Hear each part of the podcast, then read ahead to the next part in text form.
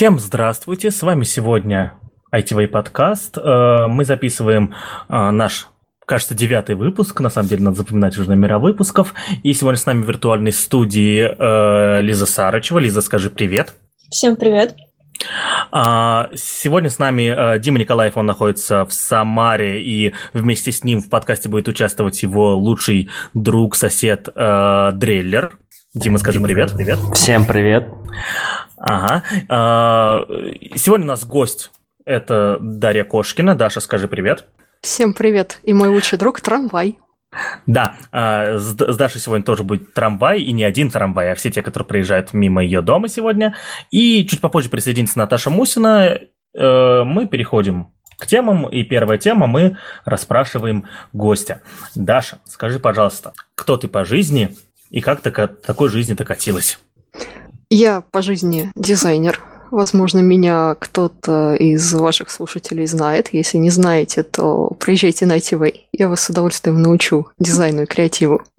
Это будет очень интересно. Или приходите на мою конференцию «Ты ж дизайнер», которая будет 15 февраля. На ней я тоже расскажу доклад по креативу, а именно, а именно по геймификации. И как я докатилась до такой жизни? Вообще, я хотела пойти и стать программистом.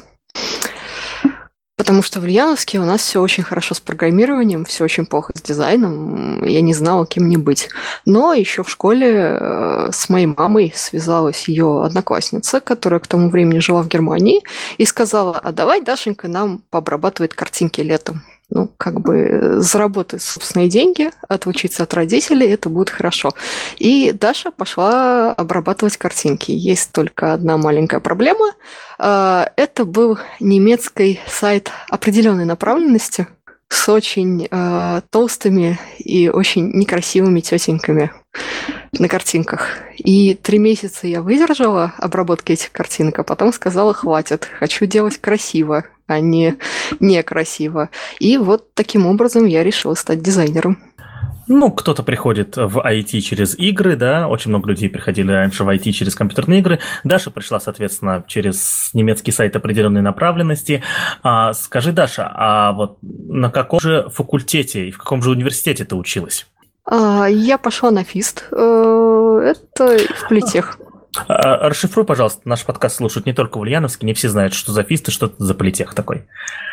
Ульяновский государственный технологический университет. Все же правильно? Только технический. Технический, спасибо. И факультет информационных систем и технологий. Там есть такая классная специальность, она самая железячная ЭВМ. Это информация ЭВМ. А, нет, это уже не электронные вычислительные машинные сети. Да, а, сейчас она называется по-другому. Она сейчас называется ИВТ. Я не знаю, как, кстати, расшифровывается, но кафедра все та же вычислительная техника. Кстати, в сентябре отметила свое 50-летие. Вот, одна из ну, старейших кафедр по э, IT в России. Вот. Я, ну, я тоже там учился, соответственно, да, потрясающее место. А, скажи, а, и хочу еще сделать небольшую ремарку. Когда Даша говорила, приезжайте на ITV, она вас научит дизайну, она имела в виду, безусловно, форум ITV, который у нас проходит каждый год в октябре месяце, да, а, и в октябре 2020 года он тоже будет с 21 по 20 6, кажется, октября, и Даша, как постоянный тренер форума ITV, и Дима, который туда тоже, видим, поедет, в первый раз сейчас услышали э, эти даты. Э, Во второй. А, ты уже слышала, шикарно. А, вот, и мы проводим это мероприятие каждый год. Думаю, в каком-нибудь из подкастов обязательно подробнее расскажем, потому что это уникальное мероприятие, с которого начали брать пример, кстати, другие подобные мероприятия по всей России. Это будет отдельно я расскажу, очень долго изучал этот вопрос. А, ну, сейчас мы вернемся к Даше. Э, Даша, скажи, пожалуйста, а кто ты сейчас, чем ты зарабатываешь на жизнь и что, соответственно, производишь? Сейчас я немножко сменила направленность. Я была веб-дизайнером. Это тот дизайнер, который рисует красивые картинки, а потом из них делают сайты. А теперь я UX-дизайнер. Это тот дизайнер, который рисует квадратики, ака прототипы, а, а потом из них делают э, что-нибудь работающее или не очень. А, как я пришла, опять же, к такой жизни, а, мне очень нравится психология, мне очень нравятся э, когнитивные искажения, а UX-дизайнер, он занимается тем, что кроме того, что он рисует и рисует хорошо, он пролазит в голову к пользователям и думает, как им сделать лучше. Ну или как фирмам сделать лучше, чтобы обопошить пользователей. Это называется темные паттерны. Иногда UX-дизайнеры тоже таким занимаются. А, работала я, соответственно, долгое время работала на Ирландию удаленно, оставаясь при этом в Ульяновске. Это очень классный опыт, и я хочу к нему вернуться в ближайшее время. Сейчас я работаю на подрядчика «Газпрома» и делаю для них штуку, которую я не могу ничего рассказать, потому что это NDA. Это, кстати, бич э, любого UX-дизайнера, что, скорее всего, у тебя будет очень интересное портфолио, которое ты не сможешь никому показать, потому что оно все будет под страшным словом NDA. А, вот. Ну, кстати, да, э, да, простите, Дима, я тебя перебил. Э, я вот могу сказать про портфолио, это реально проблема. Совсем недавно э, в очередной раз делал свое портфолио, да, не делал его порядка двух лет, и понял то, что я работал порядка на 40 проектах, наверное, за свою карьеру, а рассказать могу там про 10 максимум, да, потому что большинство они закрыты, и это, кстати, проблема большинства разработок. Дима, я тебя перебил. Да, мне просто интересно, вот если разработчика, ну, можно провести техническое интервью, и, в принципе, понять его уровень, то как протестировать дизайнера, если все его портфолио под грифом совершенно секретно? Смотри, а, вот с веб-дизайном это на самом деле проблема, но я думаю, веб-дизайнера не будет таких проблем, потому что там оценивают именно а, красоту картинки или, например, удобство, как ты расположил кнопочки. А UX-дизайнер, его можно протестировав, э, сказав, спросив его, как бы ты решил ну, как конкретную задачку. Например, у нас есть дейтинг-сервис, который не приносит нам доход и который очень-очень э, сложно. То есть мы в него вбахали кучу денег, он не решает цели, которые мы поставили, и какие шаги ты бы предпринял, чтобы выяснить проблемы, узкие места и их решить. И дизайнер тебе расскажет, если он хороший UX хотя бы в общем планчик, и ты поймешь, что, собственно говоря, он не такой уж и плохой. А конкретно, ну, скорее всего, на практике. Именно поэтому в свое время мне очень легко было устроиться в Ирландию, потому что я прошла через три ирландские конторы, и меня просто из одной конторы э, брали в другую сразу же. Но при этом мне было очень сложно устроиться в России, потому что в России все требовали портфолио, и они, то есть в Ирландии там просто говорили программисты, что вот она классно работала на этом проекте, берите ее, и, соответственно, следующая контора брала просто по, так вот из рук в руки. А в России такого быть не могло, потому что ирландские программисты. И это было очень печально. Ладно, хоть диплом не требовали. Антон, спасибо. Ну, кстати, диплом магистра, он ценится в Ирландии. Это, это здорово. То есть там действительно отличают бакалавра от магистра, и там технический диплом, он очень ценится. И более того, там UX-дизайнер – это еще дизайнер, который часто очень кодит. А, в смысле кодит э, на фронтенде? А, ну, в смысле, хотя бы собрать свой дизайн на бутстрапе и там что-нибудь на реакте, какие-нибудь эти написать, что-нибудь. Ну, то есть хотя бы вот так вот, да. Круто. А магистрская э, степень у тебя по программированию или ты закончил на программиста и потом еще получила магистрскую по дизайну или как? А, магистрскую у меня по программированию. Я очень бы хотел пойти на а, курсы повышения квалификации по дизайну. Это курсы в Британке, двухгодичные. Я надеюсь, что я когда-нибудь туда поеду и вернусь. А, расскажи, пожалуйста, не знающим, что такое британка? А, да, дизайнеру, я считаю, что нужно постоянно учиться, потому что сейчас э, постоянно меняется программное обеспечение, меняются тренды, но самое главное, ему нужно постоянно учиться, чтобы а, иметь очень быстро движущиеся нейроны, чтобы быть в струе, чтобы ты не был такой старичьем, что я вот в ваше время верстал под Е6, а сейчас какие-то странные дивы. Вот в наше время таблички были. Это немножко не дизайн-пример, но тоже хороший. А, я уже ездила учиться в Москву на год на икру. Это два раза по полгода. Икра – это школа интерактивных коммуникаций. Это вот галтелый креатив. Если вы видели какую-нибудь там креативную рекламу российскую, то это, скорее всего, либо выпускники икры, либо те, кто преподает на икре, сделали, либо вот кто-нибудь сотрудничающий. А, потому что мне кажется, что дизайнеру очень важно придумывать решения, связанные с креативом и геймификацией. Это интересно. И британка – это а, одна из лучших школ в России дизайна. Там можно получить высшее образование на английском языке, которое котируется в Британии. И э, там можно пройти э, курсы годичные или двухгодичные повышения. То есть, если ты бакалавр, там такие магистрские курсы. То есть, там есть э, специальности чисто э, дизайна, то есть, там можно дизайн интерьеров, там дизайн костюмов, э, дизайн, который вот все, что связано с упаковкой, очень классный курс. А, или можно пойти и, то есть, э, пойти и курсы UX пройти. Там два таких направления у Ярослава Шуваева и у Артура Арсенова. Они оба очень классные. Да, Артур Арсенов, он вообще классный чувак. Я думаю, мы когда-нибудь его позовем в подкаст, очень такой веселый.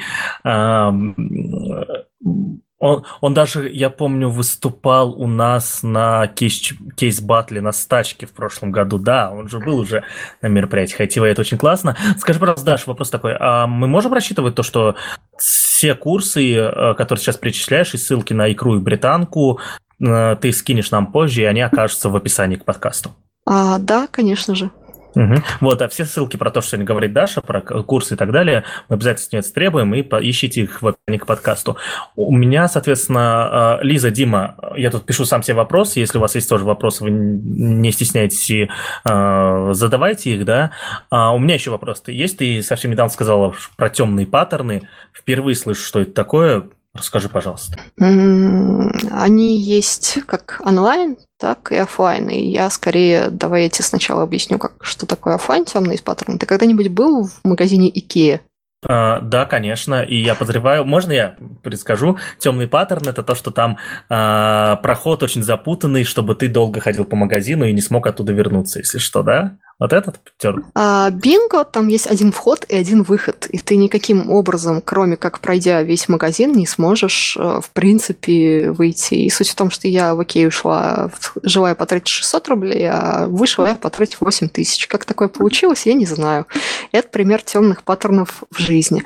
А темные паттерны на веб-сайтах – это когда ты нажимаешь кнопочку «Скачать», большую зелененькую, а тебя ведет не на скачать, а на какой-нибудь очень интересный сайт с рекламой. А кнопка скачать это на самом деле не кнопка, а такая ссылочка неприметная, серенькая, а может быть даже без подчеркивания. То есть и она окружена пятью огромными кнопками скачать, которые ведут совсем не туда. Вот это вот темные паттерны а, в дизайне.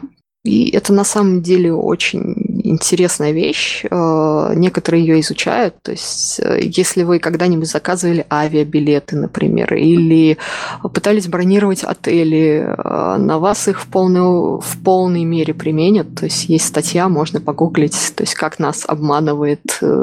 Дальше введите ссылку, дальше введите название какого-нибудь крупного агрегатора. Вот, то есть, вам выдадут огромная такая длинная статья, именно как они применяют темные паттерны чтобы сделать хорошо компании, но плохо пользователю.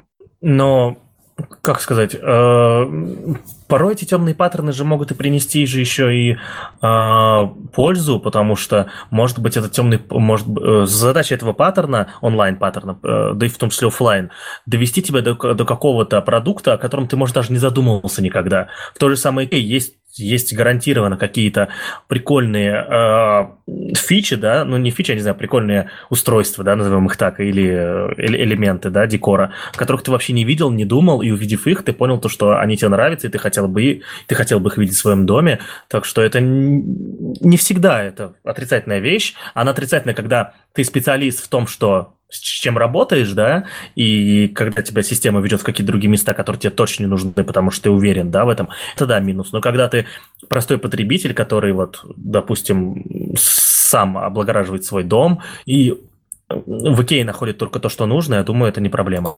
Я с тобой, пожалуй, соглашусь. Ну, в Икее это скорее серый паттерн, но, тем не менее, это один из лучших примеров, потому что он очень наглядный. Но на сайтах э, с кнопочкой «Скачать», которые часто ведут на какие-нибудь завирусонные сайты, то есть можно подхватить вирус, вот это вот абсолютно точно темный паттерн. То есть он абсолютно точно вреден пользователю. Про темные паттерны меня очень бесит такая штука в приложениях, когда э, заходишь в приложение, и там огромный такой баннер, э, ну, типа, не знаю, закрыть его, и на кнопке «Закрыть» написано «Закрыть» и мелким шрифтом и оформить подписочку. А закрыть этот баннер где-нибудь там справа, слева крестик, не знаю, в неочевидном месте, и потом кучу отзывов от людей, которых там по полторы тысячи в неделю списывается, потому что они читать не умеют. Ну вот да, наша проблема в том, что не то, что мы не умеем читать, а то, что наш мозг так устроен, что мы, в принципе, мыслим паттернами. Отсюда как раз темным паттерном. То есть наш мозг экономит время, если мы знаем, что крестик расположен в правом верхнем углу, и мы логично, что будем кликать туда же, даже несмотря, что там написано что-то другое. Если мы видим большую зеленую кнопку с надписью «Скачать», скорее всего, мы кликнем туда, потому что наш мозг не привык думать, а, он очень ленив, и он запоминает местоположение и, не тратя энергии, говорит, что вот, пожалуйста, кликай по знакомой кнопочке, все будет хорошо. Именно вот этим свойством мозга и пользуются не хорошие разработчики сайта. Мне кажется, это же свойство мозга помогает в дальнейшем избегать э, такой подставы. То есть, например, я уже так привыкла, что зеленая кнопочка это нифига не то, что мне нужно, что мне приходится напрягаться, злиться и думать, куда же мне э, на самом деле нужно нажать, чтобы не попасть в эту ловушку. Вот. Мне кажется, я довольно быстро к этому привыкла. Не знаю, насколько остальные люди привыкают к этому. Не знаю, насколько это эффективно для тех, кто это делает. Потому что, например, в моем окружении все прекрасно знают, что это не то, что на самом деле написано. Мне кажется, то есть это штука, которая со временем эволюционирует, и да, у нашего мозга есть тоже свойство привыкать, и поэтому надо быть быстрее, чем вся индустрия, и придумывать новые способы, как обмануть. Это вот я сейчас плохую вещь советую плохим разработчикам темных паттернов. Но на самом деле это можно использовать не только в плохих областях, а в хороших. Например, у всех у нас развита баннерная слепота, и я в частности, на своих уроках рассказываю, как избежать баннерной, э, баннерной слепоты и как сделать баннер, который ты не пропустишь. Э, опять же ворвусь про кнопочки, которые ведут не туда. Совет нашим пользователям, которые не относятся к программистам, наводите на кнопочку, и как минимум в хроме там слева снизу, ну просто вот мышкой наводите, но не кликаете. И слева снизу начинает генерироваться ссылка, и вы можете просто посмотреть, куда вас эта кнопочка уведет. Вот если она ведет не туда, куда надо, можно курсор уводить, даже не кликая.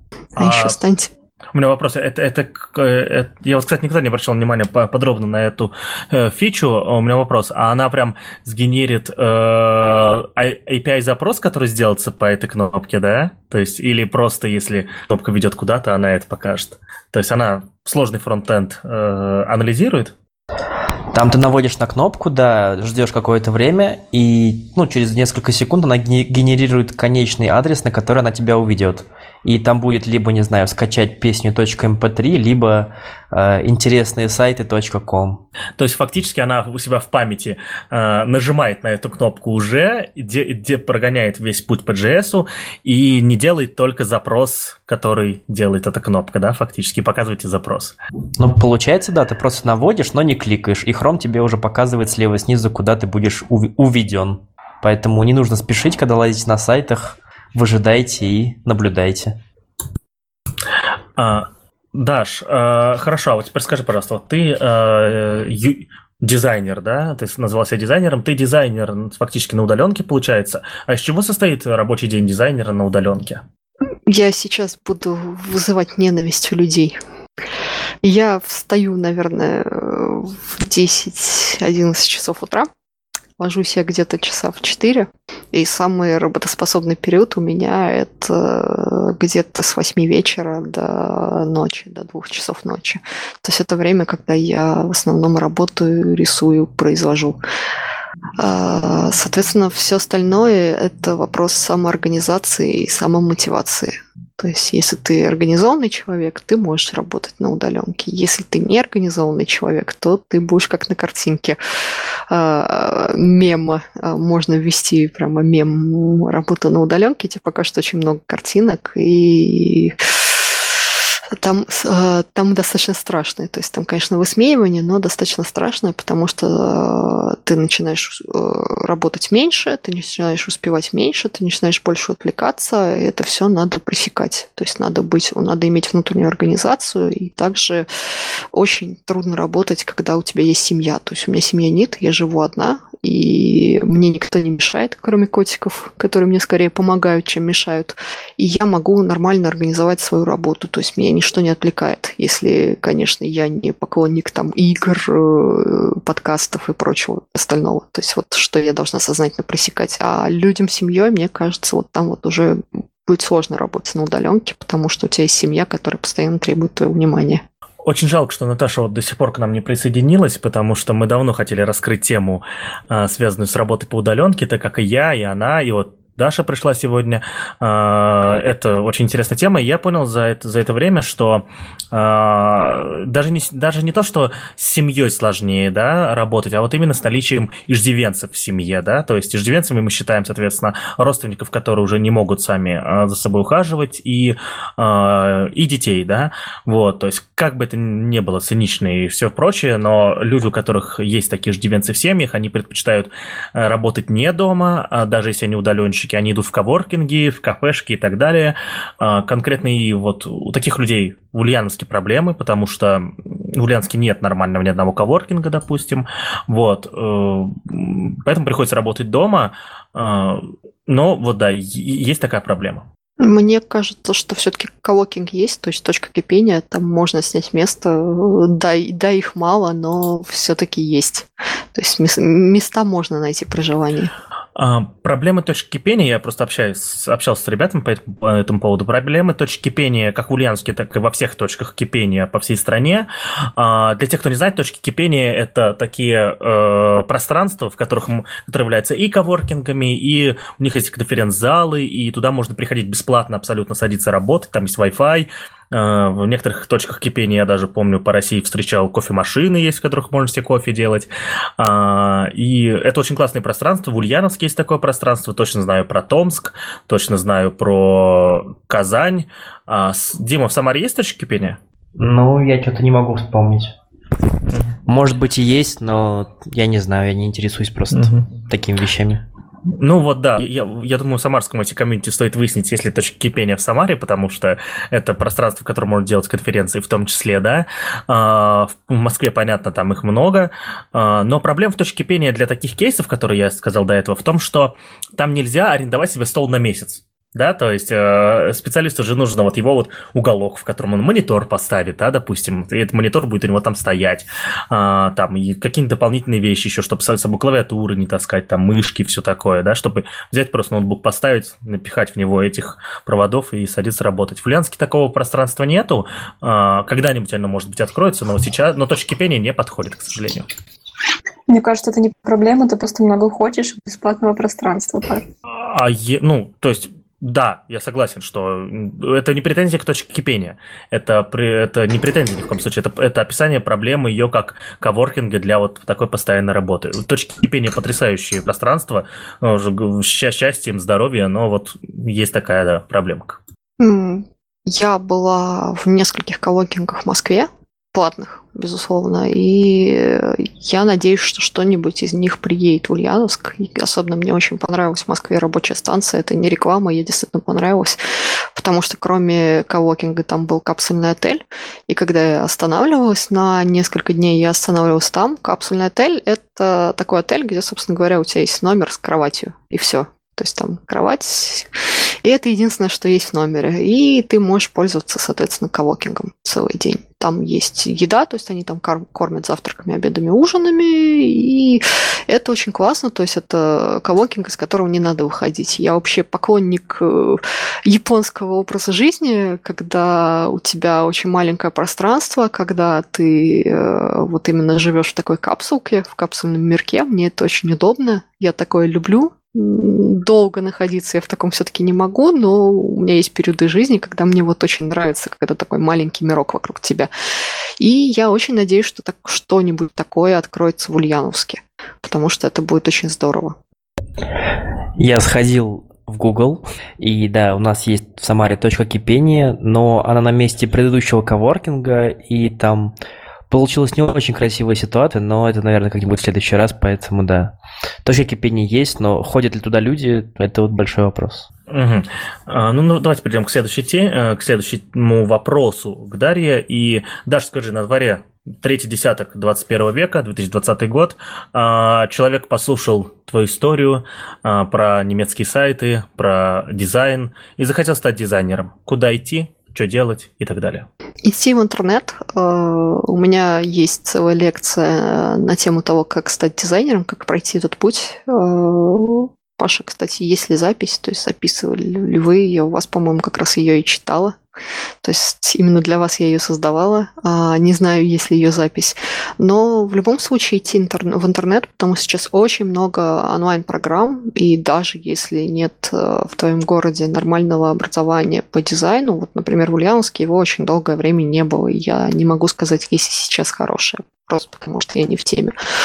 А, есть очень много онлайн-школ, то есть это Skillbox, это нотология, это а, среда обучения, они очень классные, и там можно пройти курсы онлайн, причем там есть как маленькие бесплатные курсы, где ты можешь, например, э, изучить фигму или изучить скетч, или изучить Adobe, Adobe, то есть, а, собственно, понять, как работает ПО, тем более сейчас очень низкий порог вхождения в это ПО, и Figma, если раньше, то есть, например, был Adobe, который очень такая монструозная штука, которую очень долго и сложно изучать, потом настала очередь скетча, который работал только для Mac, и тебе надо потратить было 100 тысяч рублей, чтобы купить Mac, чтобы работать на скетче, то теперь есть Figma, которая работает с любого компа, это веб-штука, это просто офигенно, то есть тебе просто нужен интернет, чтобы ее изучить.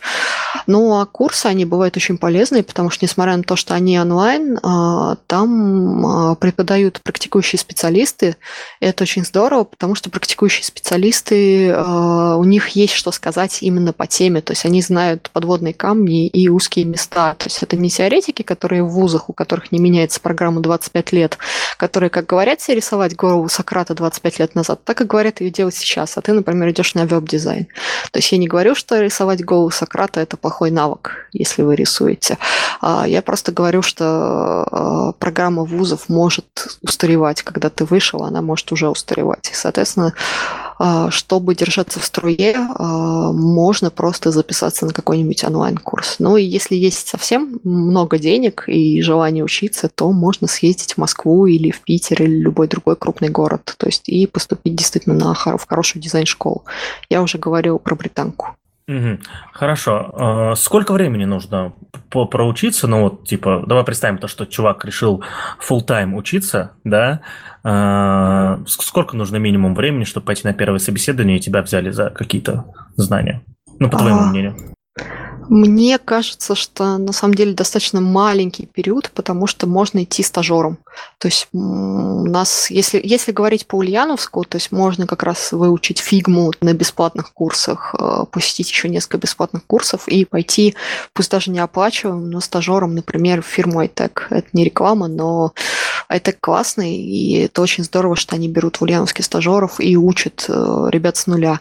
Очень долгое время этим занимался просто э, сейчас, то есть они то есть команда просто они перешли в Iron Team дизайн, то есть это Ярослав Трегубов, и я вот в частности очень то есть у вас на ITV я очень много сотрудничаю с Ярославом, то есть я ему сдаю ребят на дальнейшее обучение, чтобы он их подтягивал. Ну, как подтягивал? То есть это не так, что ему платят как репетитору, а он дает реальные проекты, платит деньги, а ребята на реальных проектах растут.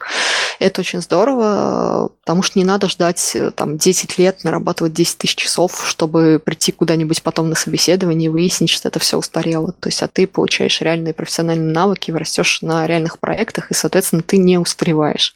А по поводу того, сколько времени я... А, то есть тут опять же моя история. Я всегда вообще всю жизнь работала либо full тайм удаленно, либо на фрилансе. И я, в принципе, не работала в офисе. Я в офисе работала два дня в моей жизни. Э, такой вот интересный опыт. Э, вот так вот жизнь сложилась. И на самом деле я прошла очень много кочек э, с тем, что у меня никогда не было ментора, у меня никогда не было наставников. Те курсы, про которых я говорю, их не было в мое время. И именно поэтому, например, я преподаю, именно поэтому я создала конференцию «Ты ж дизайнер». Она нужна для того, чтобы подрастающее поколение дизайнеров, они знали, куда идти, они избежали всех тех кочек, которые прошла я, потому что я не считаю, что там, типа, если у меня была дедовщина, я должна эту дедовщину передать. Я, наоборот, считаю, что если у меня какие-то недостатки были в моем обучении, то эти недостатки можно э, улучшить, убрать, и э, следующее поколение, они как бы могут без них гораздо быстрее стать дизайнерами. Это будет здорово. И также я занимаюсь ты же дизайнером для того, чтобы э, создать дизайн-комьюнити, потому что у нас в Ульяновске очень дружная IT-комьюнити, то есть это в основном как раз программисты или около программисты, а вот дизайн-комьюнити немножко страдает. И я надеюсь, что когда-нибудь у меня э, идея фикс это создать дружное IT-дизайн-комьюнити э, в Ульяновске.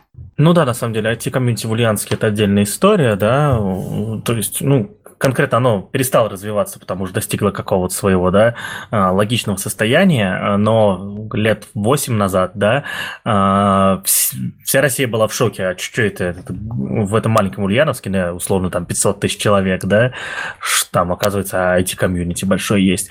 А, да, говоря про Ярослава и вообще всю вот движуху, которую делает Даша Ярослав, надо понимать то, что приходя, попадая в руки Даши Ярослава, да, а, вы, вы становитесь, ну, вы, во-первых, получаете первый какой-то опыт а, деятельности, да, а, на дизайне, ну и потом, а, после какого-то небольшого обучения, можете попасть уже в реальные проекты и даже за, за эти проекты деньги получать, да, за работу на них. И более того, вы мало того, что будете получать за работу деньги, вы еще будете получать менторство, потому что я уверен, что Ярослав, несмотря на то, что с ним работают стажеры, никогда не позволит, чтобы из-под под его брендом выходило какое-то что-то несоответствующее качеству, поэтому он еще дает обратную связь, заставляет делать качественно, и это очень круто. А, здесь, наверное, будет большая мотивация людям, которые хотят хотят заниматься дизайном, а, съездить на форум ITV, где вы познакомитесь с Дашей Кошкиной, а, пройдете ее курс обучения, познакомитесь с Толи Кобиным, пройдете его курс обучения, да, сейчас у нас два курса по дизайну на, а, на форуме, вот, э, и потом, может, попадете в какие-то хорошие руки и будете дальше развиваться как специалист. Даша, ты что-то хочешь сказать? А, да, я хотела добавить, что то есть я знаю примеры у Ярослава, когда то есть школьник, 10, э, 10 э, класс, он поступал к Ярославу как стажер на 15 тысяч, сейчас он первокурсник, получает он там 35-40 тысяч рублей. Для первокурсника я считаю, что это хорошая зарплата. 25-30 тысяч рублей, я не ослышался? 35-40. О, вау, для первокурсника, да? Да. Но а... я хотела бы сказать, что это, ну, то есть я сейчас рекламлю дизайн, но это исключительный случай, потому что в основном э, дизайн зарплаты у нас все-таки в Ульяновске низкий, и именно поэтому у нас очень много человек сидит на удаленке, либо на людях, которые э, занимаются проектами на аутсорс для Москвы или для иностранных, то есть э, нас иностранных государств, потому что именно потому что платят гораздо больше, чем локальные фирмы в Ульяновске. То есть это скорее разовый случай. То есть я не хочу настраивать людей на то, что вот сейчас мы придем к Дарье, а потом у нас будут такие доллары в глазах. Но если прийти к Дарье и хорошо у Дарьи работать, а потом и потом хорошо работать у Ярослава, то это возможно. Вот что ты подтвердила. Так да. что надо просто хорошо работать. Да. А, так, э, слушай, вот э, хорошо, про ты же дизайнер понятно. А какого числа он, напомни, пожалуйста?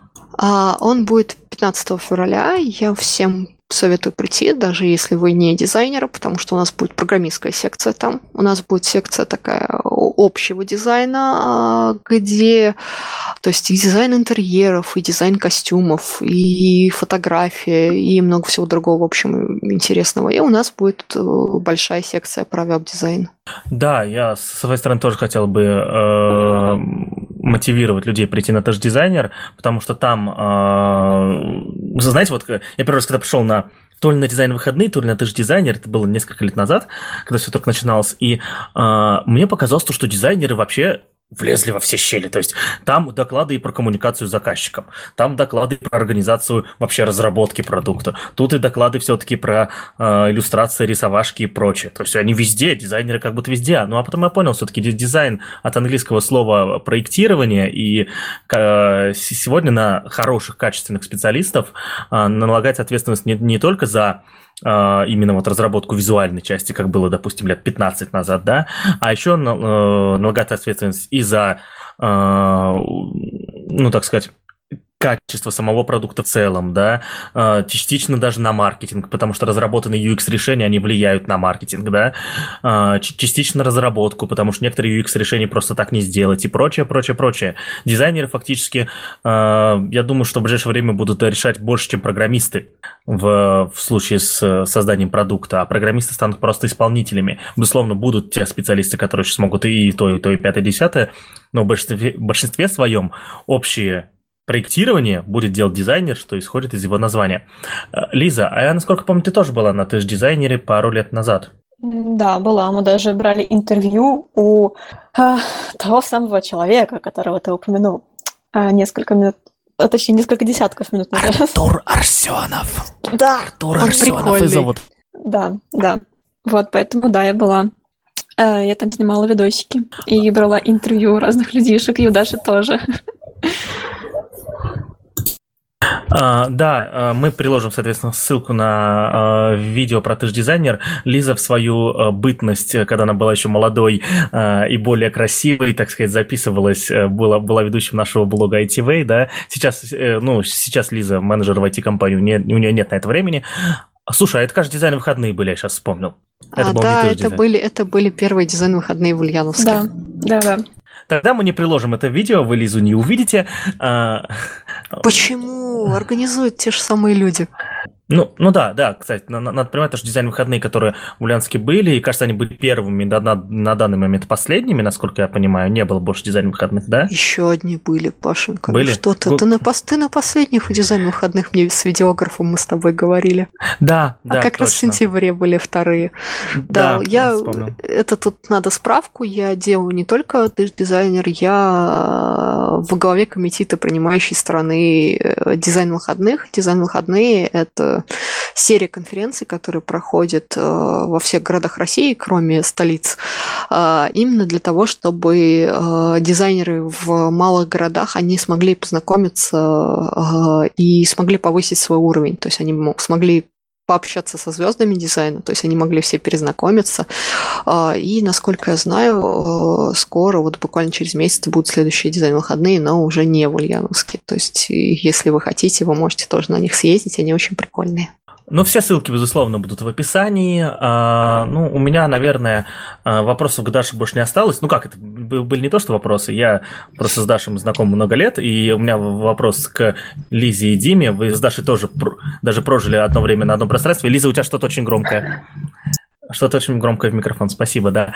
Вот. Э, вопрос у меня к Лизе и к Диме. Есть ли что-то такое, что вы знаете, что Даша может рассказать людям, про что я забыл? Мне стало интересно, в каком городе будет э, следующая конференция, потому что Даша не сказала. Даша не сказала, потому что она забыла. Это надо громко кликать и вспоминать. Я обязательно увижу. Просто я туда уже знаю, что не могу, к сожалению, выехать, но я точно знаю, потому что у меня в ленте всплывает, что они будут. А, так что про город будет написано в ссылочке по описанию. Лиза, у тебя что-то очень громкое там, да. Если ты хочешь, э, там, я не знаю, возможно, это работает холодильник. Это у Даши был трамвай. А, да, ну, в общем, сегодня у нас... Нет, нет, очень... нет, холодильник тоже работает. Все, вот. Ну... То есть человек-дрель, холодильник и трамвай, они встретились, получился дабстеп. Ну и в одиночестве сижу только я, у меня тут ничего не шумит, может котик хотя бы замяукает. Ну, в общем, очень грустно. Шумный выпуск, шумный выпуск у нас сегодня. В общем, а, есть ли еще какие-то вопросы к Даше? Я делаю вывод, что вопросов больше нет. И давайте переходить дальше к темам. И предлагаю сделать, наверное, такую вещь, э, которую мы делаем очень редко в подкасте ITV, хотя это надо делать, я считаю, да. Это э, анонс наших ближайших конференций. Э, и у нас на ближайшие три месяца планируется четыре конференции в четырех городах разных нашей страны.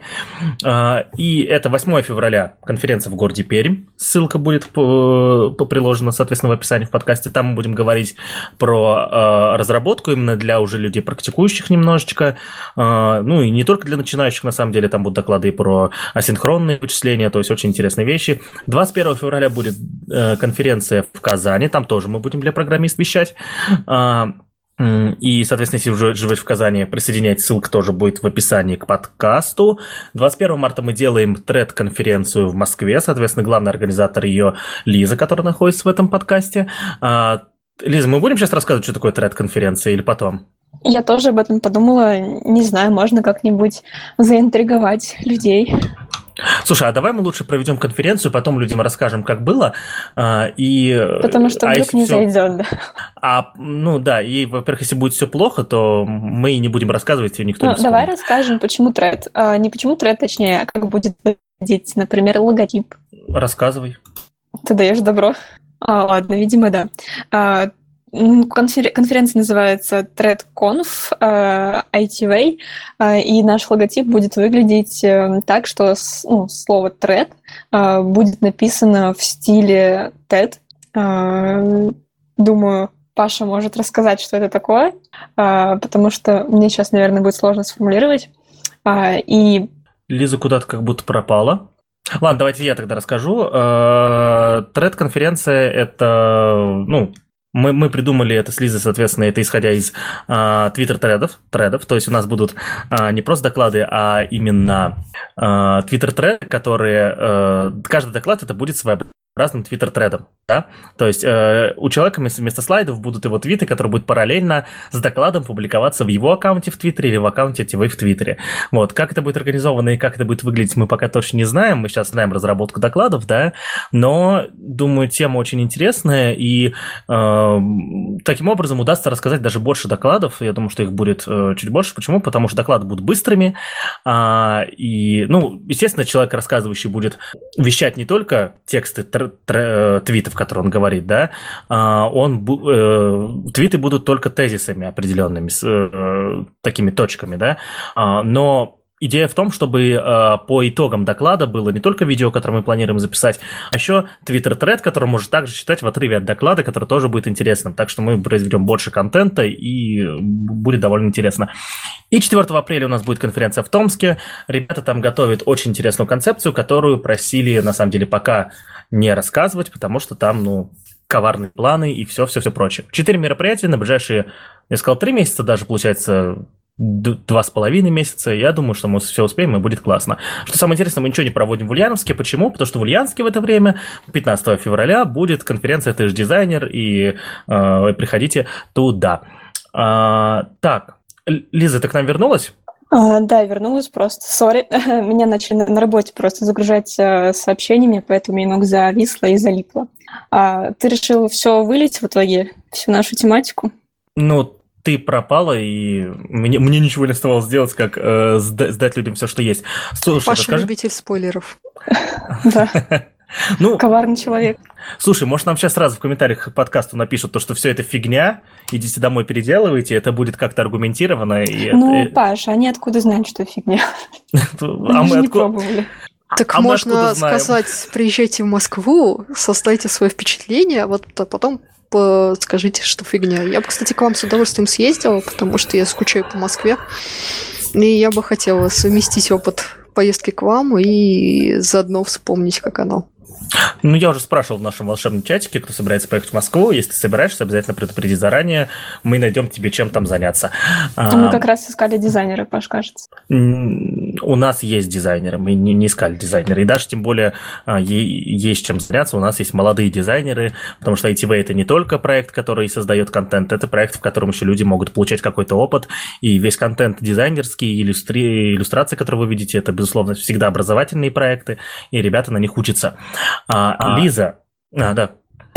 А, Паш, ты как специалист по сливаниям, а, сорян, я запорол чуток.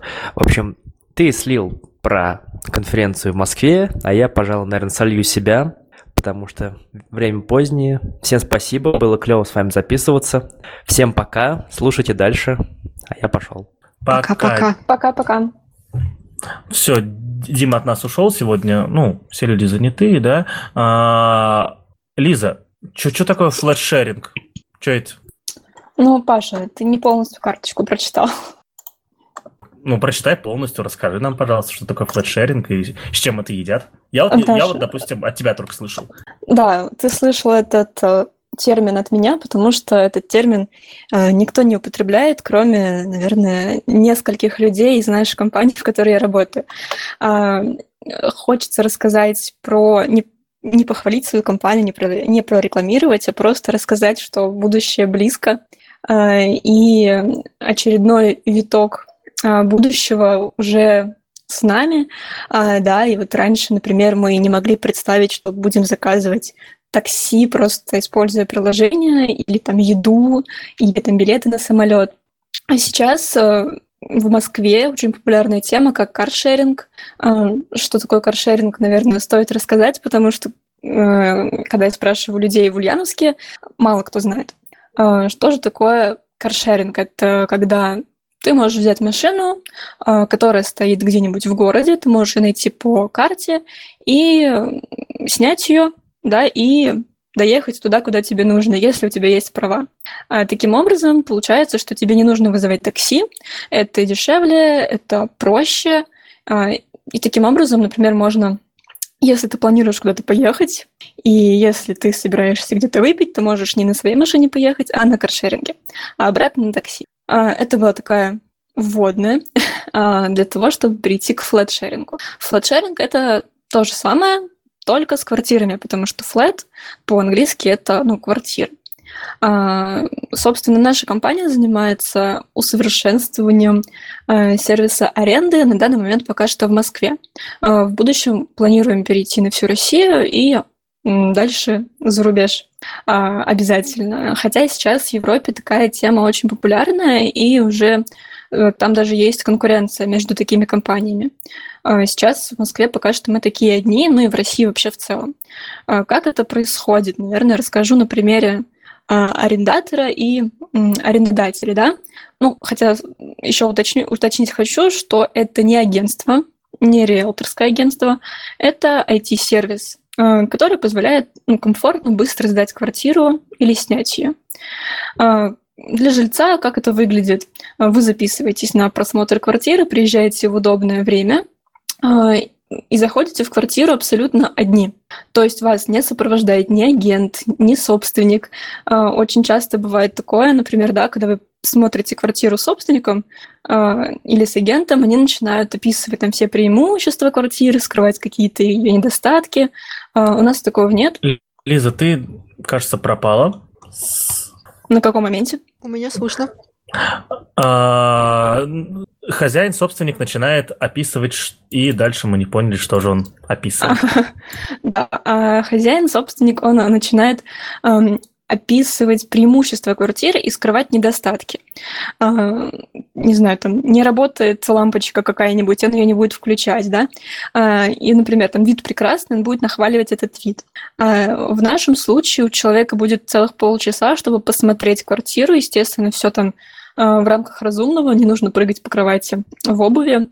В квартире стоят камеры, чтобы и собственник мог подключиться к просмотру удаленно, да, и наш специалист, который проводит просмотр удаленно, он тоже будет смотреть по камерам, чтобы все прошло там хорошо. Квартира, в свою очередь, э, стоит на охране. А, И жилец может снять квартиру прямо на месте, онлайн, а, и заселиться сразу же, либо попозже немножко подумать и принять решение, а, либо он может просто пойти посмотреть другую квартиру, ну или просто уехать. Некоторые к нам приходят просто потому, что им интересен сервис а, и не планируют снимать квартиру. Для собственника тоже очень удобно. У нас многие собственники находятся за границей, довольно-таки далеко. Там есть и из Америки люди, и из Италии, например, у нас очень такой активный есть клиент. Очень любит нас, очень любит Россию. А, И наш сервис тоже. А, Они могут даже не видеться ни с нами, ни с жильцом вообще могут ни разу не видеться от заселения до выселения. Деньги не получают Лиза, онлайн. Лиза, прости, я тебя перебью. Все-таки у тебя какие-то проблемы со связью прям жесткие. То есть... Э, Даша, ты меня тоже не слышишь? Нет. Я тебя слышу прекрасно и наслаждаюсь, но у Паши, видимо, что-то не так. А, это проблема, и, видимо, у меня. возможно, ну, возможно, сервер тоже не пишет. Вот. э, Я не знаю. Ну, Ну, давайте давайте проверим. попробуем. Да, давайте попробуем. Мы все-таки сделали сервер специально, чтобы он был посередине между нами и писал все нормально. Так что, Лиза, продолжай. А мы все-таки на сервер пишем? А, Ну. И запасная версия пишется всегда у меня еще. Ну, типа А, так, всё. на всякий случай. Ага, В моей версии ты точно обрубаешься каждые полторы секунды, но если ты у Даши была ровная, э, ровная красивая, значит, соответственно, все, скорее всего, на сервере тоже ровно Вот, красиво. а ты сказал, что я некрасивая. А, ну, Да, кстати, Паша, мы тебя закидаем тухлыми помидорами. Нельзя А. девушке такое говорить. ск- скажем так, технологии делают тебя красивее. Продолжай. Красивее. Красивее. Господи, как мне не стыдно. Паш сразу замьютился. А, Да, на чем я остановилась? Остановилась на том, что все у нас в электронном виде. У нас есть личный кабинет, в который могут заходить и жилец, и собственник. А, Там можно передавать и показания счетчиков, и оплачивать там можно. Ам, Можно видеть все характеристики квартиры, и договор тоже заключается онлайн.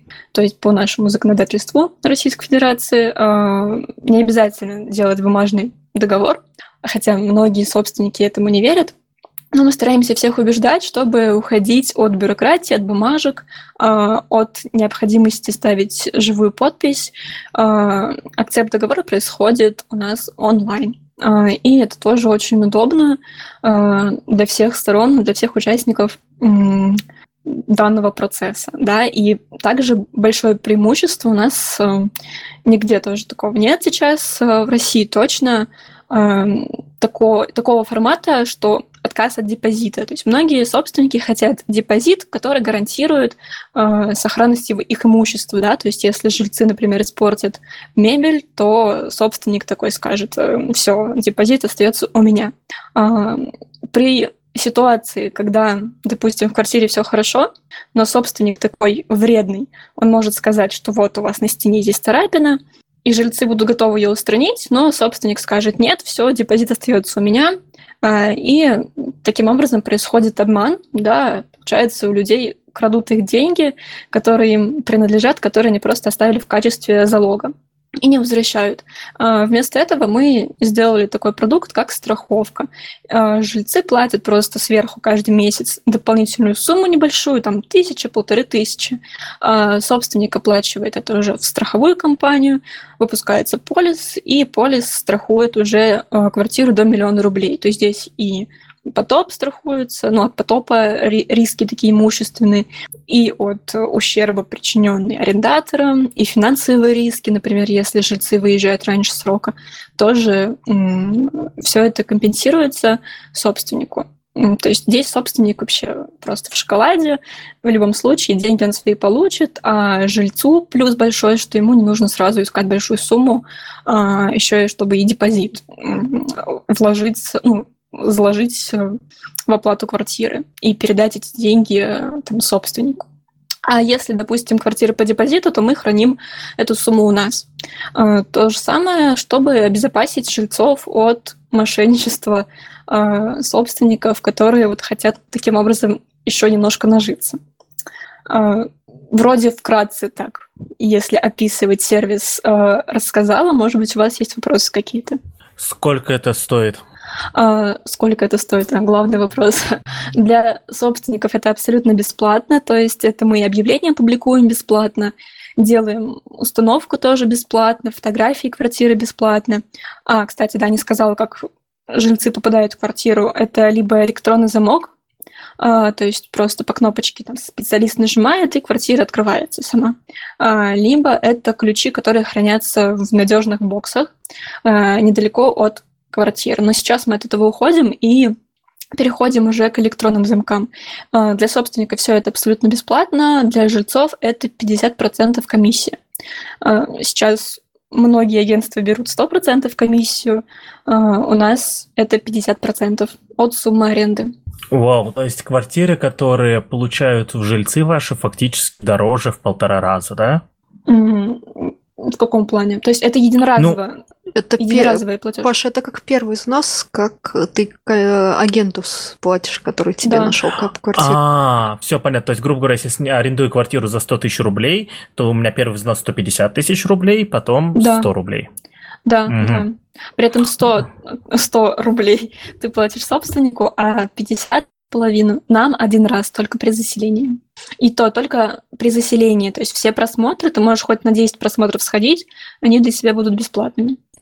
Это, кстати, хорошая тема, э, потому что, э, опять же я снимала дважды жилье в Москве, и я очень редко когда видел комиссию меньше 100%.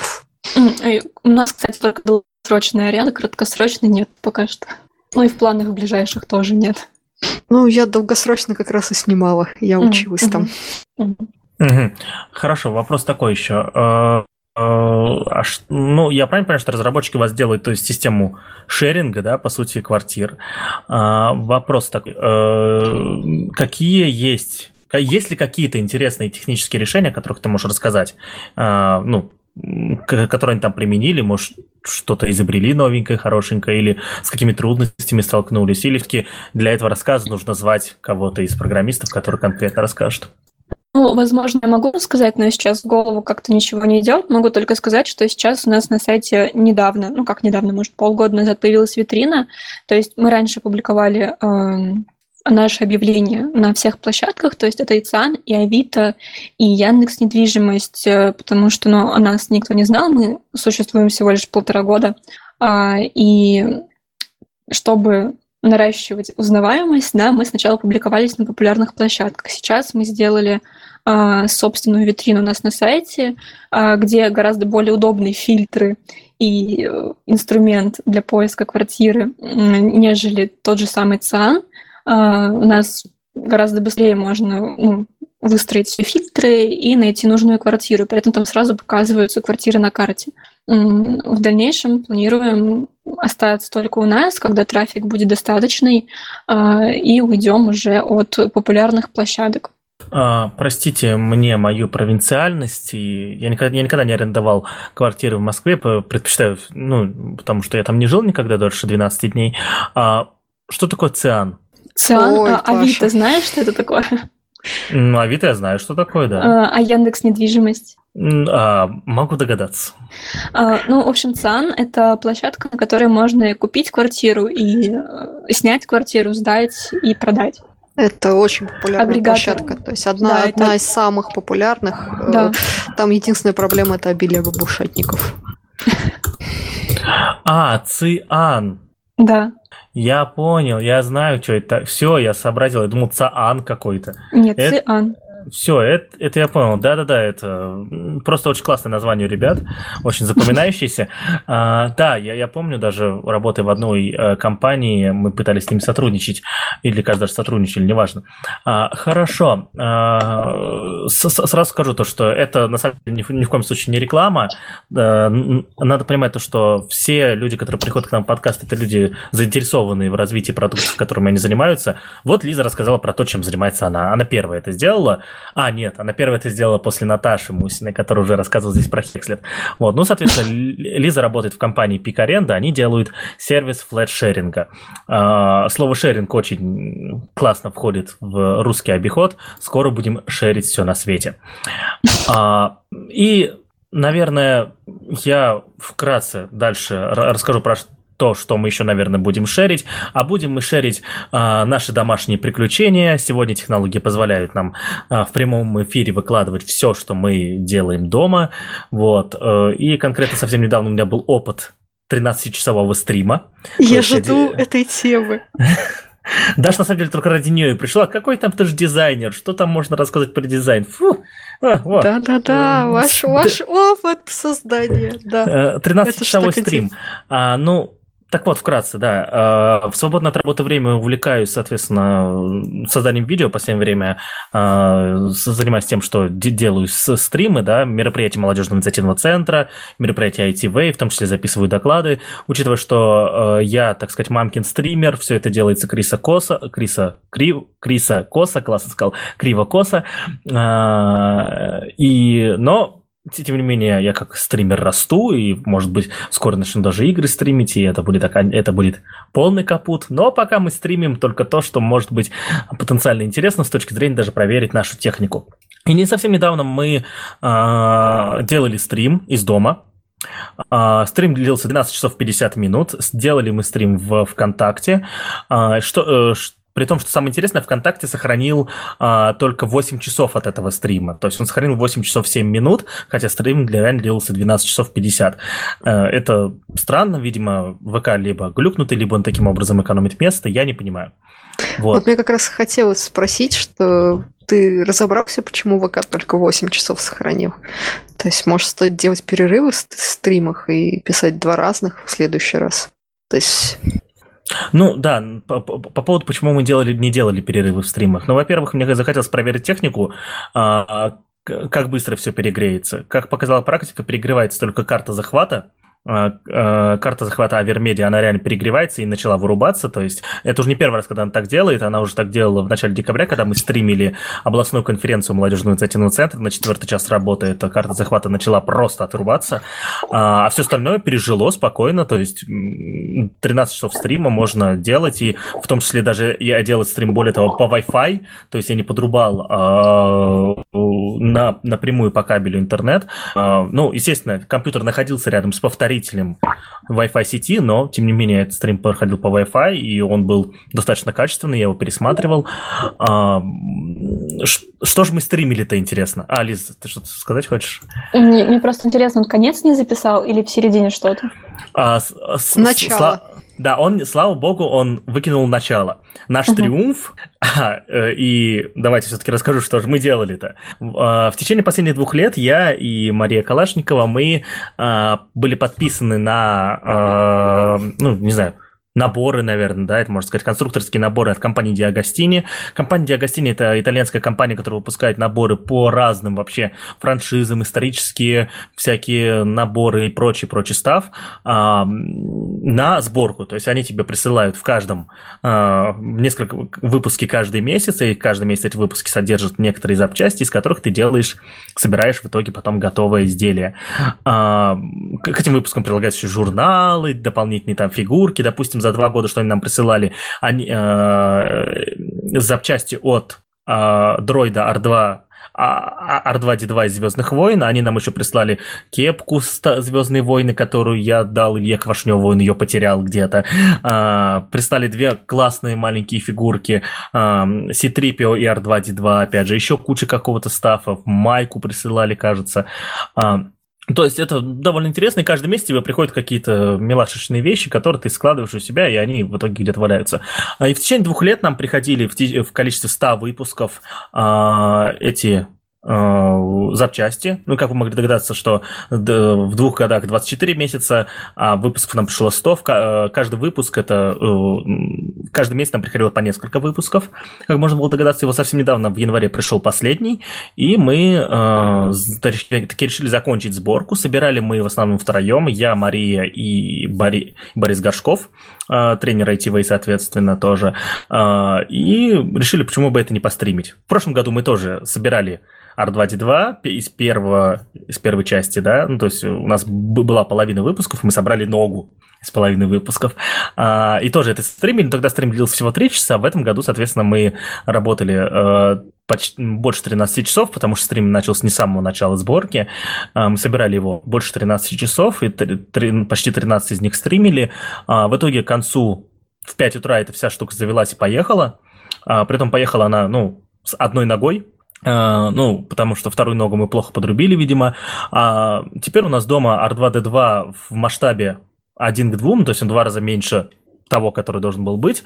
А, ну, прикольная штука, и когда починим ногу, она может просто ездить и производить прикольные звуки, хотя, хотя там внутри находится Orange PI.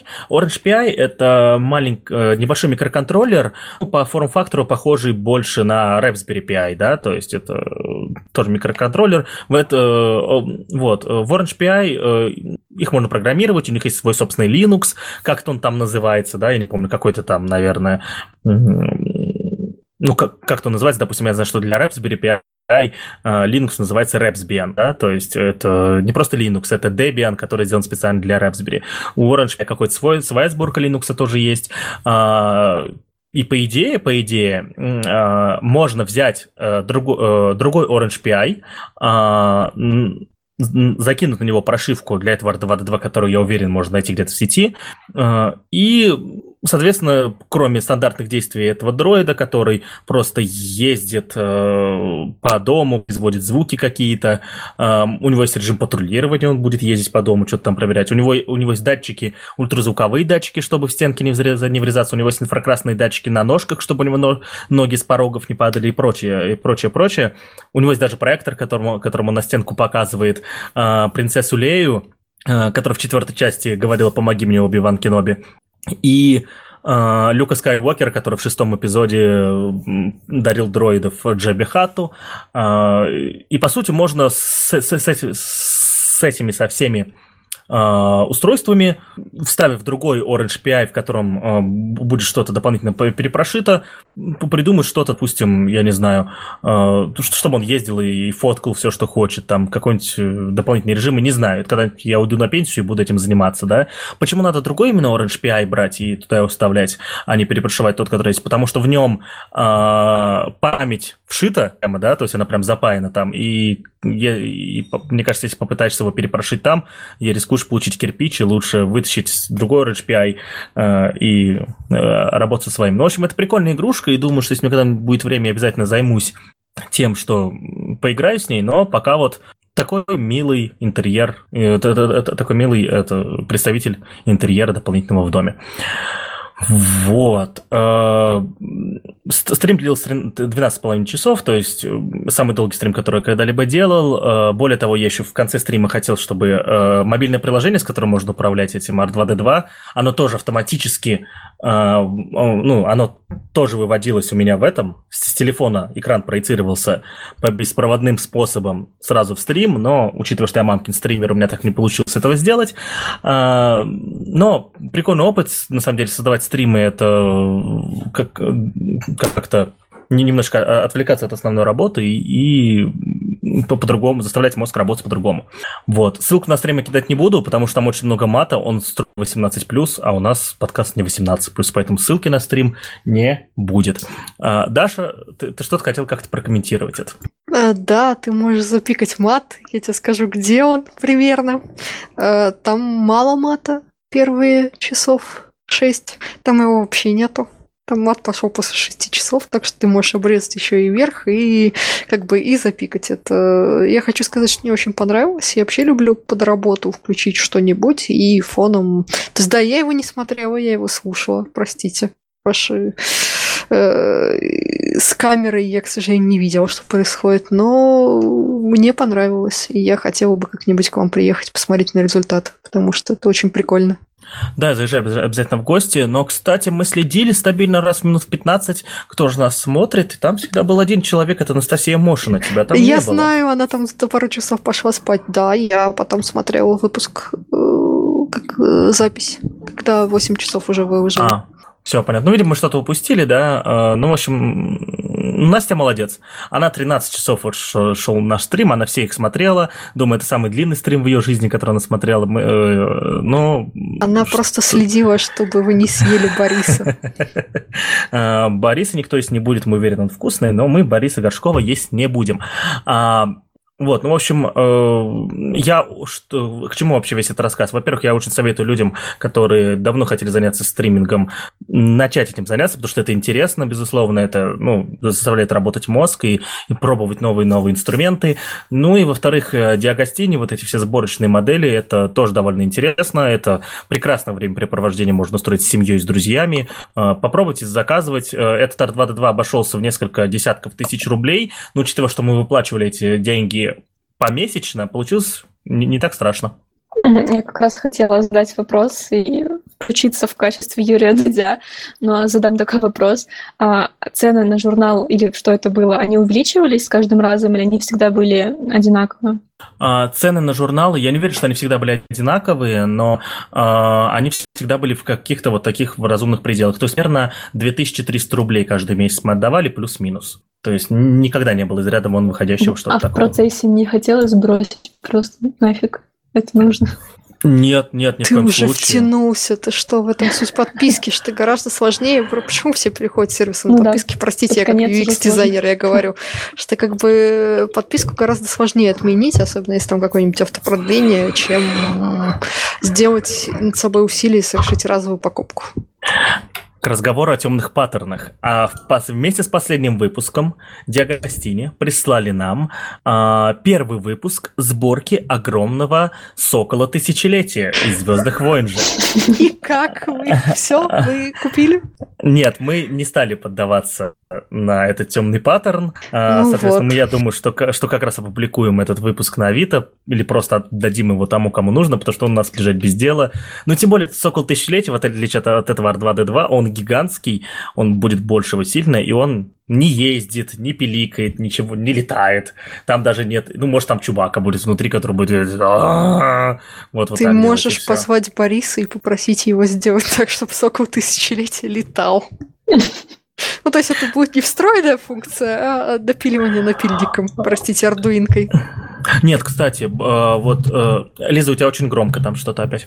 А, Кстати, вот э, интересно, на самом деле, Борис, он специалист же, ну, он embedded разработчик, но, я думаю, очень часто а, прикладывал руки к э, именно железу, и я заметил, насколько сколько у него выдержки. Он реально просидел вот больше 13 часов с этой штукой, и, ну, то есть вот я с ним собирал где-то часа 4, я, психа, я уже психанул, я уже выкинуть все хотел, потому что у меня реально, у меня не, не хватало, у меня рук не хватало просто этим заниматься, у меня вот они уже тряслись просто от злости, что у меня там что-то не сходится, что-то вот перекручивать надо, я неправильно собрал и так далее. И А. я застала Машу пять часов, э, потом тебя немножко, но да, Борис, когда там говорили, давайте сделаем перерыв, Борис мужественно держался и говорил, нет, крутить. Паш, а можно вопрос? Или ты что-то сказать хочешь? Да, слушаю. А, Насколько для тебя это было э, глобальной целью и глобальным ожиданием? Потому что вот ты ее достиг, и что дальше?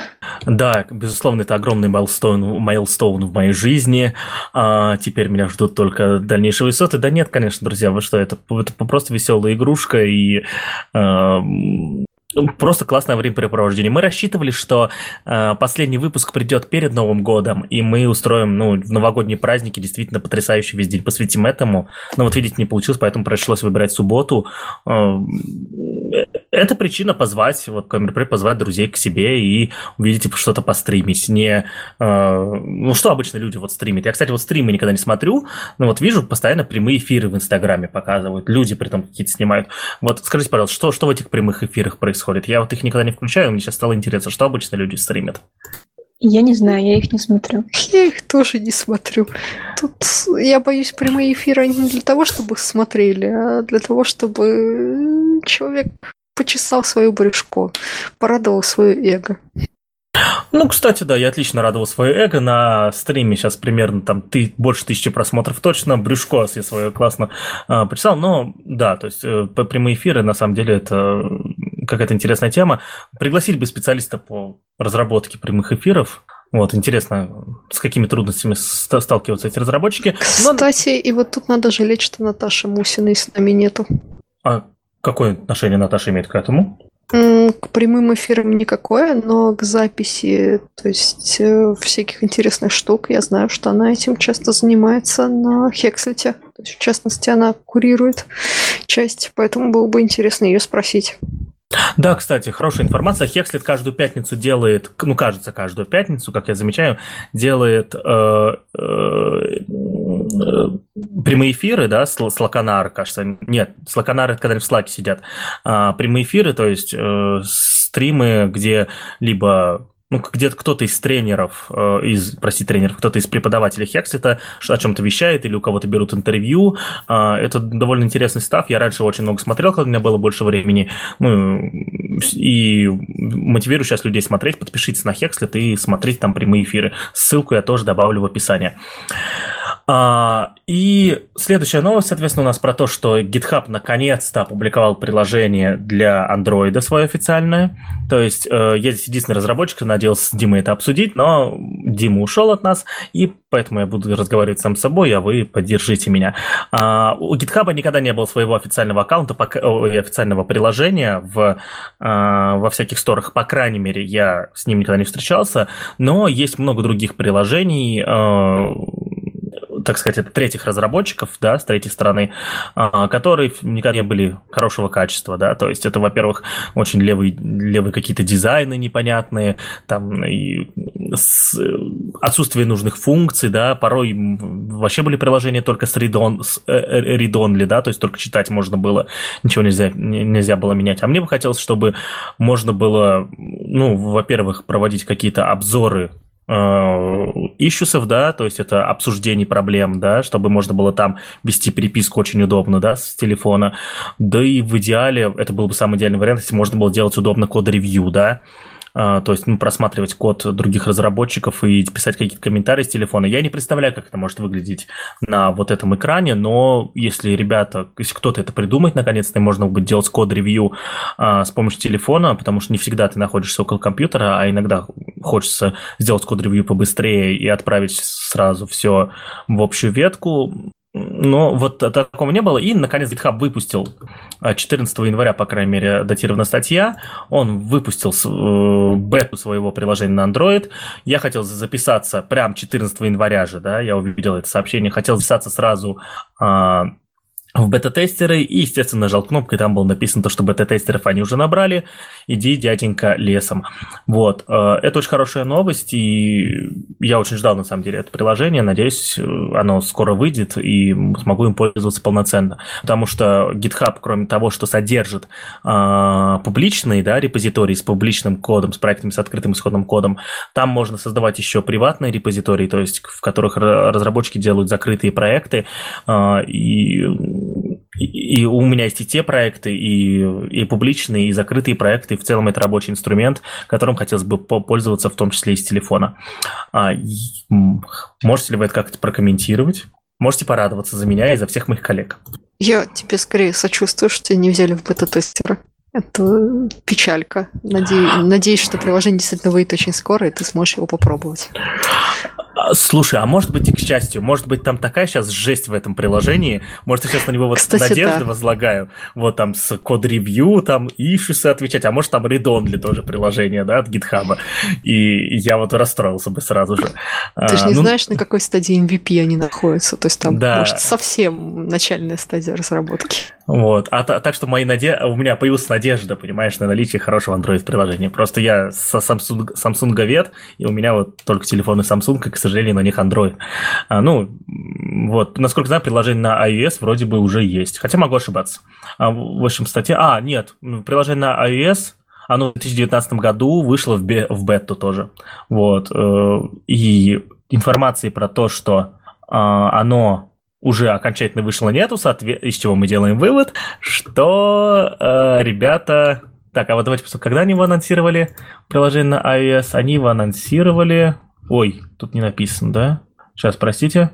Ну, в 2019 году. Ну, из чего мы делаем вывод, что еще не меньше месяца будет идти э, бета-тест приложения для Android, потому что неизвестно, какого числа они, соответственно, публиковали приложение для iOS и сколько у них обычно приложений лежать в бете. А, нет, вот смотрите, 13 э, ноября 2019 года. Ну, не меньше двух месяцев приложение будет лежать в бете для Android. Ну, потому что навряд ли они будут быстрее, бету Android, чем iOS выкатывать. Вот, и видим по этой теме больше сказать никому нечего. И еще... Извини, тебе покинул. Да, да, Дмитрий, мне, Дмитрий меня сегодня кинул. А, и я думаю, что, а, наверное, раскроем еще одну тему, да, а технические темы я оставлю, э, тем более связанные с браузерами, а, оставлю на выпуске Дима доживет до общих тем. Выходит новый сериал на ОККО.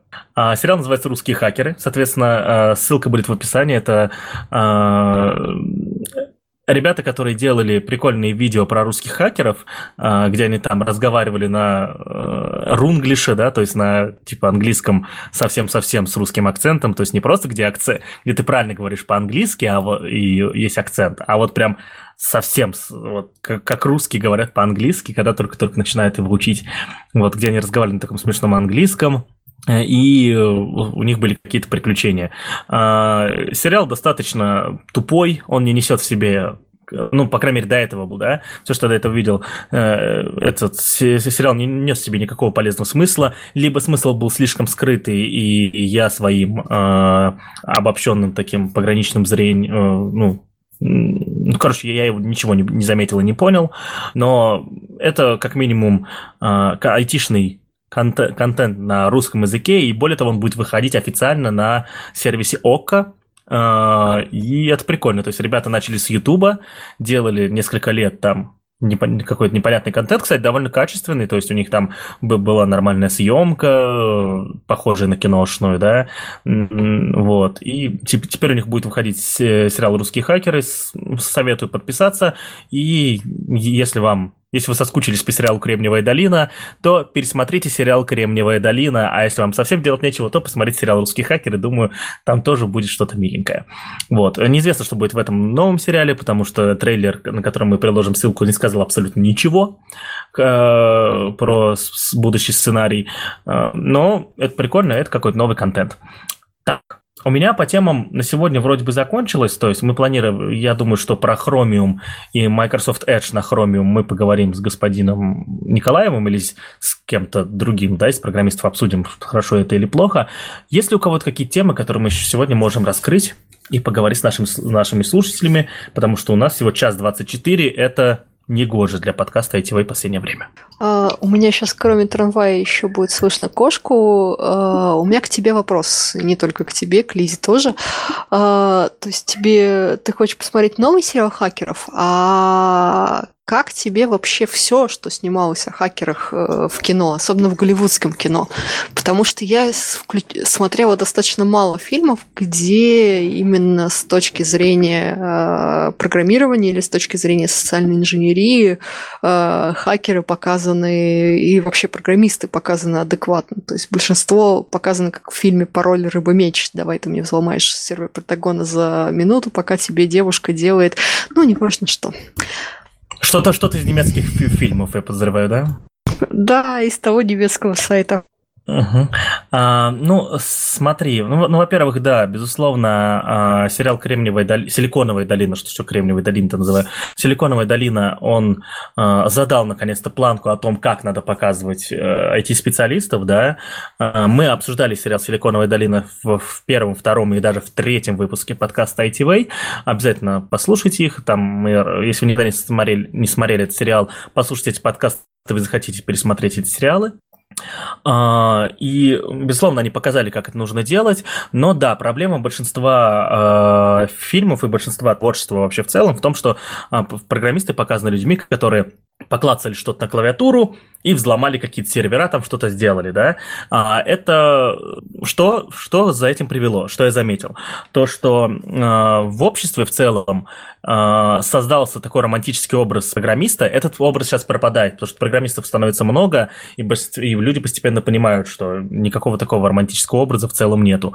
Но все-таки в обществе создан был романтический образ программиста, какого-то э, семи пядей во лбу человека э, и прочее, прочее, прочее. Тот, тот, который умеет там взламывать страничку ВК, и ты же программист, почини утюг, как сегодня кто-то говорил, и, и так далее, да. А, сериал «Силиконовая долина», он внес ясность в то, кем сегодня являются эти, эти, эти специалисты. Я думаю, что больше таких сериалов будут, соответственно, а, влиять на общее мнение. Сериал «Русские хакеры» навряд ли будет менять на это э, общее мнение, потому что ребята там продолжают в своей манере э, этот э, романтический образ, да, такого Хацкера, который сел, поклацал и взломал Пентагон, да. А, но, кстати, мы эту проблему немножко решаем. Думаю, Даша, ты знаешь о том, что мы уже год делаем комикс э, про делаем образовательный комикс с нашим маскотом маскотом проекта ITV Аси, да. Асю вы можете увидеть, уважаемые слушатели, на логотипе подкаста. Если вы слушаете его с телефона или с компьютера, она сейчас у вас находится на экране, да, вашего проигрывателя. А, и в, мы уже написали несколько сценариев, доделываем первый выпуск, начинаем делать постепенно второй. А, и что будет в этих выпусках, в этих сценариях? Мы будем, а, ну, грубо говоря, отправлять Асю нашу в а, в, в локации, в ситуации, когда, которые происходили примерно а, похожие на те, которые происходили в известных фильмах и, а, и книгах, да, и она там будет также решать проблемы, которые решали тамошние программисты, но в отличие от историй из, из книг и фильмов, мы, во-первых, будем убирать фэнтезийность всю, да, мы ее в некоторых местах решили оставить, ну, чтобы совсем грустно не было, да, но там фэнтезийность не то, не то что фэнтезийность, она, э, это, это, грубо говоря, э, использование технологий, которые будет, до, через 10-15 лет они точно уже будут, да, Просто сейчас еще не доделали их. Вот. Э, мы оставили только вот фантастику на этом уровне. Э, и все проблемы, которые решает там Ася, она их решает, во-первых, реальными методами более-менее. И эти методы объясняются. Тоже сделала Ася в том или ином случае. Э, Даша, ты клацаешь по мышке, прям очень слышно в данный момент. Прошу прощения. Да, замьютите, пожалуйста. Вот. И мы будем продолжать делать этот комикс, и будем, мы будем делать его медленно, потому что финансирование на его разработку ровно ноль денег, и мы, мы не хотим, пока не выпустим один или два выпуска, пока не поймем, как, как мы будем это делать, искать финансирование, чтобы не разочаровывать никого. Вот. Но я думаю, что мы будем дальше тянуть эту линию, контент по э, созданию правильного образа программиста, при том, притом оставляя в нем по максимуму романтики, чтобы все-таки специ... специ... специальность оставалась романтической, да, потому что ну, нельзя лишать эту специальность романтики, а и романтика в ней есть, мы будем ее подчеркивать. А, мы будем делать этот контент, но просто мы это афишируем. На самом деле это первый раз, когда я где-то в публичном месте рассказываю об этом а, комиксе. Обычно это всегда разговоры были тет-а-тет. Но вот мы будем делать этот контент и решать проблемы с этим образом. Я слышала об этом только как стадия придумки, поэтому это крутая вещь, что вы уже сделали первый выпуск. Я бы хотела записаться в бета-тестера, надеюсь, это не закрыто, как приложение на Android от GitHub. И а, еще, у вас еще угу. есть кандидатуры бета-тестеров? Мы, а, мы думали про бета-тестеров, хотели отправить а, эскизы, когда подготовили на, на бета-тестирование, а, но в этот момент у всей команды, которая над этим работает, был какой-то, знаешь, упадок мотивации, поэтому мы решили, что обратная связь а, наоборот, Я обязательно помешает. дам только хорошую обратную связь. Да, ну вот мы испугались. Мы, короче, испугались и решили, что первый выпуск а, а, обратно отправим этот тест уже готовым. То есть мы сперва его своим mm-hmm. отправим, чтобы они посмотрели. Если же там совсем какой-то бред, то есть который мы не заметили, мы что-то исправим уже вот на готовом, да. Вот. А, но и, и, и потом только уже публикуем. А следующий уже будем как следует бета-тестировать. Потому что очень долго идет работа. Сценарий первого выпуска переделался раз 8, и это очень очень сложно. Я понимаю, я теперь понял, почему эти книжки э, в магазинах комиксах стоят от 700 до 1000 рублей. Э, э, это просто жесть какая-то. То есть, я еще это не рисую ничего. Рисует э, первый выпуск сейчас в основном Катя Нечаева. Это... Даш, э, да-да-да, у тебя там очень громко что-то происходит. Вот. Э, рисует в основном Катя Нечаева. Катя Нечаева – это наш потрясающий иллюстратор, который делает весь контент, который вы видите на данный момент нарисованный для ITV, за исключением, соответственно, логотипа. Логотип рисуют уже ученики Кати, да, логотипа подкаста, я имею в виду. Вот. Эм, и это очень сложный процесс, и делать комиксы очень сложно, и эти, я даже представить боюсь, как сложно делать мультики с настоящей анимацией, не вот с этой 3D, когда там сделали 3D-модельки, они там поигрались и записали все это с правильного ракурса камеры, а вот настоящую анимацию рисованную, я боюсь представить просто, сколько это э, времени жизни, сколько это человека часов уходит на это, если на комикс уходит столько времени. В общем, делать очень это все, все сложно, но мы доделаем, и я думаю, что даже найдем деньги, чтобы еще в печатном виде все это выпустить, потому что это будет очень классный, как минимум сувенир для нас же самих, сколько мы сил в это вложили. Может быть, кстати, стоит сделать опыт заодно новый в краудфандинговой компании. То есть попробовать э, выложиться на одном из краудфандинговых э, площадок и попробовать, вдруг это реально будет популярная тема. То есть вы, выпустить один-два выпуска как раз и попробовать собрать деньги на следующие, потому что на энтузиазме можно сделать очень много и долго, но, возможно, также получится э, сделать деньги не только на печать, но и окупить работу, например, художника. Возможно, даже в сценарий можно включить какую-то сюжетку э, с краудфандингом, что если там вы хотите продолжение, скидывайте сяси там на что-нибудь. Да, кстати, но... это хорошая тема. Кстати, да, можно. Но в любом случае, как вы правильно сказали, нужно выпустить один-два выпуска, и тогда, тогда будет понятно, что же делать дальше. Или, знаете, Айса может попасть в какую-нибудь передрягу, и чтобы ей оттуда выбраться, ей нужна помощь. Ну, на самом деле мы будем стараться, знаете, еще что делать? Э, использовать какие-то реальные бренды, да, которые существуют в мире, да, несмотря на то, что она там, что Ася будет... Ой, я все, начинаю спойлерить, все, тихо. Вот тихо. да, есть какие-то вот с... устраиваешь сливы тут нам. Но, на самом деле, там э, мы, короче, вкратце, мы сделали так, что на каждой странице выпущенного в будущем комикса будет чем заняться. Все, я больше ничего не скажу. Ты как Тимур Бекмамбетов, который елки выпускает и засовывает туда кучу брендов. Я надеюсь, что это все-таки интересно обыграно, потому что они product placement. Э, я ничего не понял, кто, кто сейчас сказал, у меня какие-то проблемы со связью, но надеюсь, э, тот факт, что меня назвали Тимуром Бекмамбетовым, это не оскорбление. Это шутка была. Да, да. Все хорошо. Я хотела бы сделать ремарку по это, возвращаясь к теме фильмов про образ программиста и образ хакеров. А вы смотрели очень старую картину с Анджелиной Джоли «Хакеры»? Собственно, она так и называется. Она очень нет. древняя, начало 90-х. Наверное, смотрели когда-нибудь еще, наверное. А, ну, я, потому что... Анджелина Джоли уж тогда уже была. Она тогда была молодой, очень-очень... Ух, э, всем советую. На самом деле, несмотря на то, что большинство считает, что этот фильм, он как э, «Пароль рыбы меч», либо другие фильмы, где все очень нереалистично. Там, например, очень такой э, веселый образ, как раз, как ты сказал, клацающего программиста, и консоль показана не как консоль, а вот разные виртуальные 3D-эффекты. Очень, очень, очень смешно программистам смотреть. Там, на самом деле, несмотря на это, был знающий ведущий консультант по программированию, несмотря на то, что после этого консультанта пришли ребята по 3D и сказали, ну, консоль будет скучная, давайте сделаем какой-нибудь 3D-интерфейс. А, он там очень, там реально перечислены реальные и хорошие программистские книги, ну, не совсем программистские, ладно, а, а, сисадминские. И что мне понравилось, там показана социальная инженерия. Э, потому что я на самом деле фильмов про социальную инженерию практически никогда не видела, а именно этот фильм меня вдохновил прочитать книжки Митника. А, если кто не знает, это вот как раз в начале 90-х, в конце 80-х он был. Это был очень интересный человек, хакер, который взломал все, и он как раз э, занимался социальной инженерией в основном. То есть это не просто про взлом вот клац-клац, а это как э, взломать самое слабое звено в системе, то есть человека. И именно социальная инженерия привела меня потом к тому, что я занялась UX, потому что мне очень понравилось, вот как именно Митник взламывал человеческий мозг.